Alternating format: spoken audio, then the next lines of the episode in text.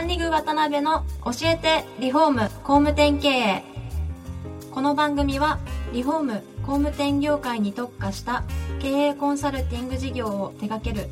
株式会社ランリグの代表渡辺翔一が住宅業界の経営者や幹部の方を毎回ゲストにお招きし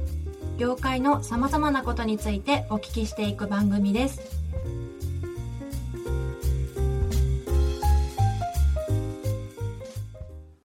皆さんこんにちは。さあ今週も始まりました。ランリグ渡辺の教えてリフォーム工務店経営。第93回目をお送りします。司会進行の志村玲美です。パーソナリティの渡辺翔一です。渡辺さん今週もよろしくお願いします。よろしくお願いします。今回から4回にわたってご出演いただきますのは神奈川県に本社を持ちサイディング屋根外交工事を専門に展開されるガイズカンパニー株式会社の代表でありその傍ら社団法人クラフツメンスクールの代表理事をされている中本社長です。中本社長よろしくお願いします。はいよろしくお願いいたします。よろしくお願いします中本社長はまあいろいろ露出されてらっしゃるんでお聞きの皆さんもご存知の方は多いと思うんですがありがとうございます、はい、そういう中本社長には今回から4回にわたって社長の人となりの部分ですね。ここは一番僕個人的には興味あるんですけど、はい、あとそうですね。創業から今までの足跡とかあとは職人マーケットの現状とか、クラウツメンスクールのですね、はい、そういう概要であったり、思いの部分をですね、はい、じっくりお聞きしたいと思ってますんで、はい、よろしくお願いします。はい、よろしくお願いします。では、今回、中本社長の1回目ですので、えー、中本さんのご経歴みたいなところからお聞きしたいと思うんですが、はい、お生まれはどちらの私は、はい、えっ、ー、とね、鎌倉育ちなんです実は、えー、3, 3歳からかな、はいはいはい、で横浜で生まれまして、はい、えー、3歳の時に鎌倉の方にそうなんました。それから青春時代から、まあ、大人22で結婚するんですけど、うんはいはい、そこまでずっと鎌倉におりました。あそうなんですね、はい、どういうふうなあの環境で育てられてどんな子供時代というか。ああね。とてもあの鎌倉といっても、はい、いわゆるあの、まあ、小町通りとかね、うんうん、あっちの方ではなくてどちらかというと江ノ島の方に近いです。だからよくあの湘南ボーイとか言われるんですけどどちらかというと僕その辺のあの海は弱くて。でなんかねそういうのもあったかもしれないんですけど、はい、ちょっと小さい頃から、はい、あの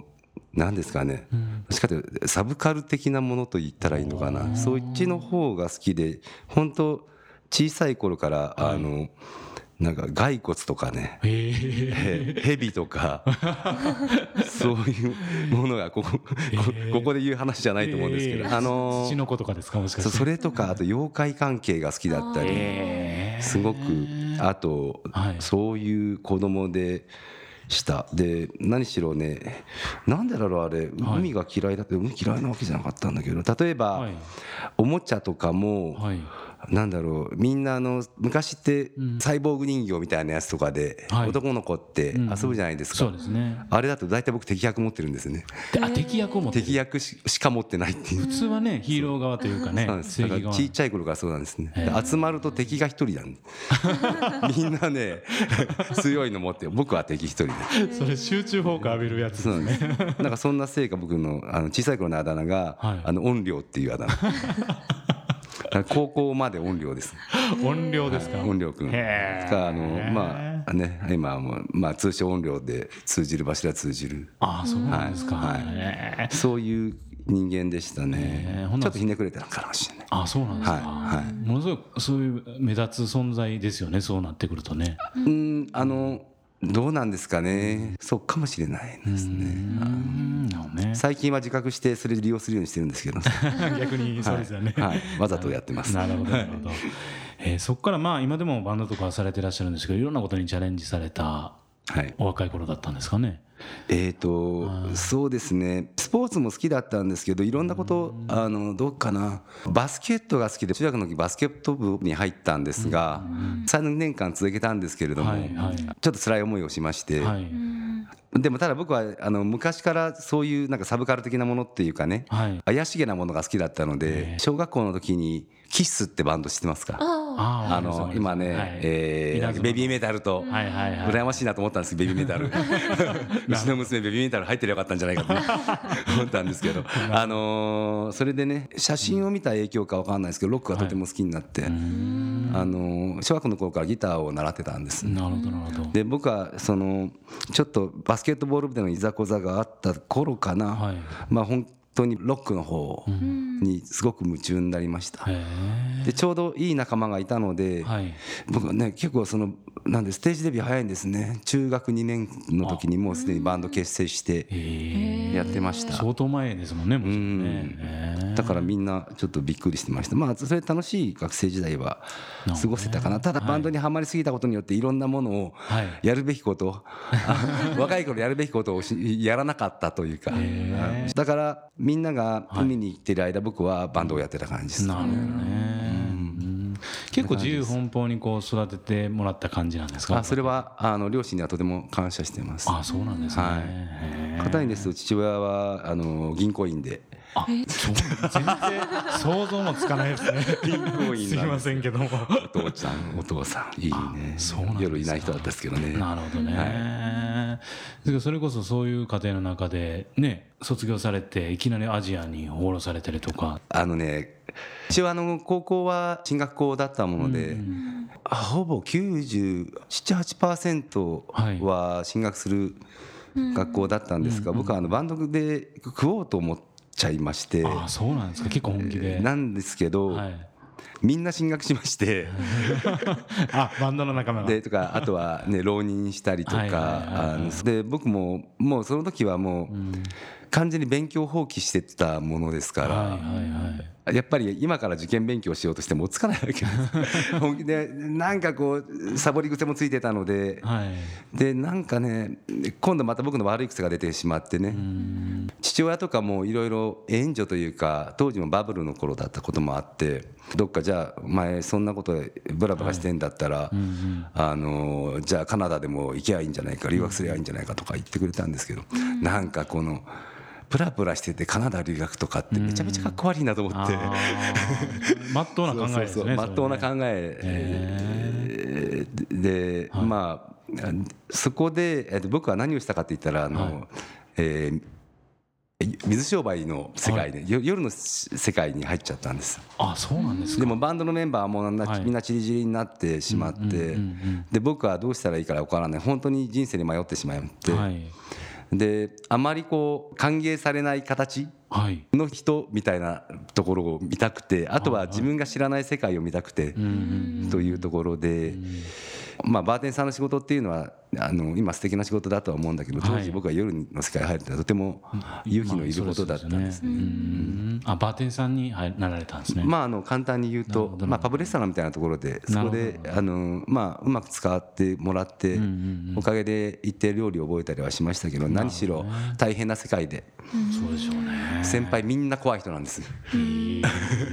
今でこそね もう厳しくなってますけど。みんな先輩が怖い。大体なんとか連合のなんとかとかだった人とか 江ノ島のあの事件を起こした人とか そういう人ばっかで。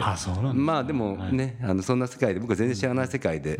あのまあ可愛がってもらったんですけど。でもあの二十歳近くな二十歳になったぐらいとなる頃に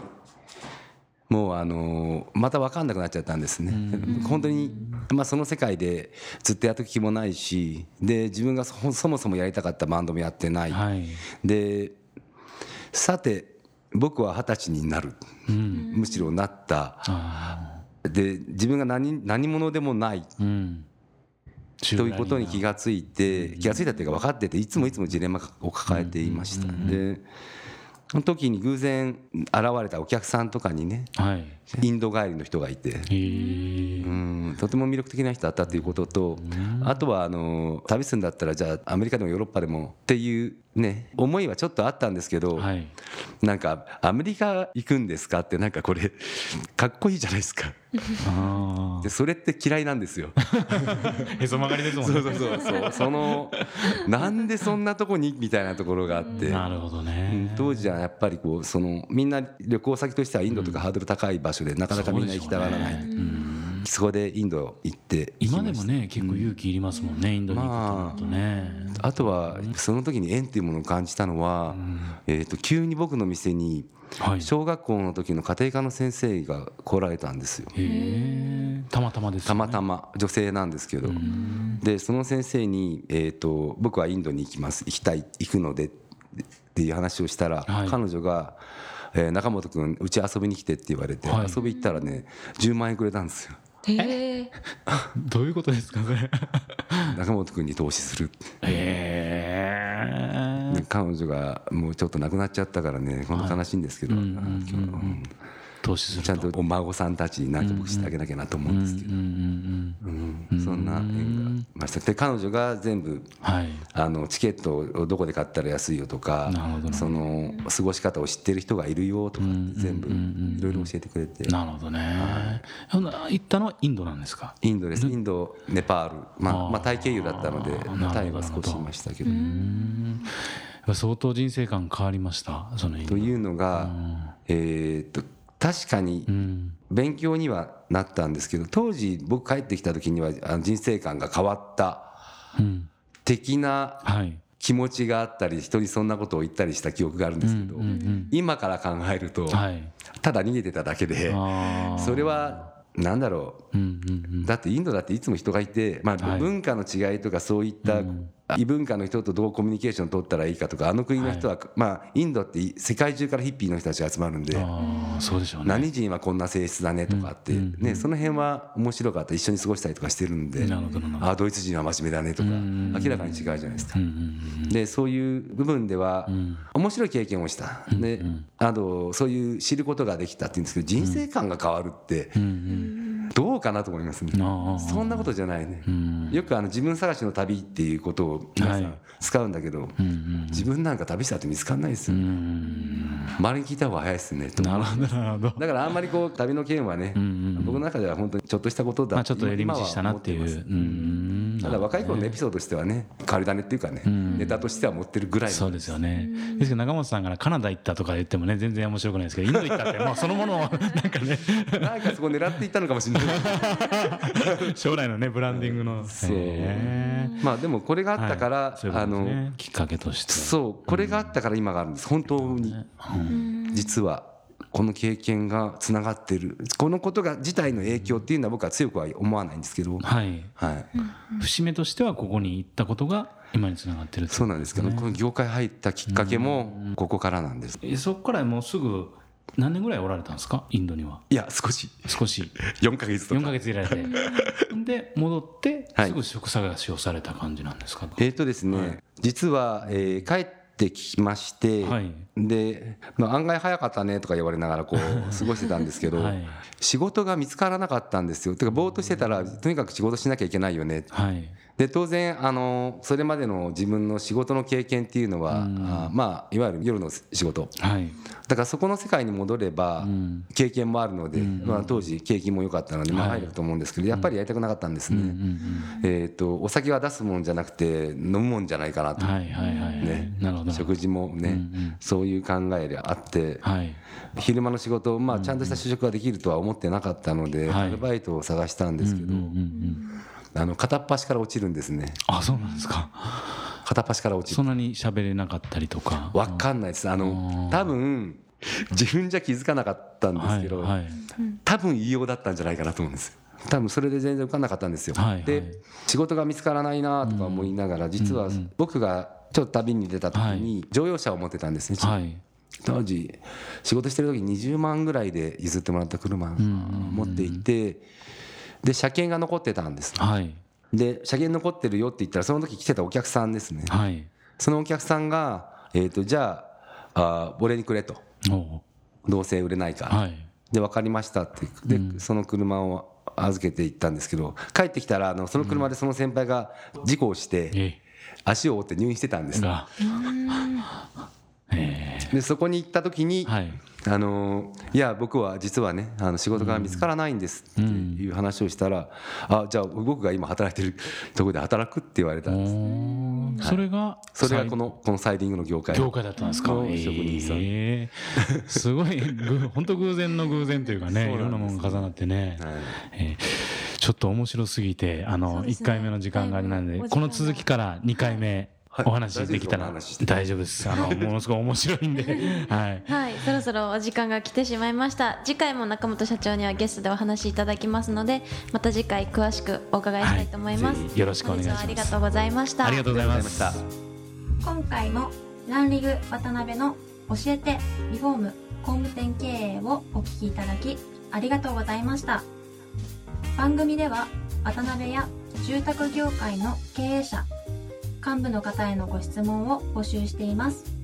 ウェブサイトランリグにあるお問い合わせフォームよりお申し込みください。お待ちしています。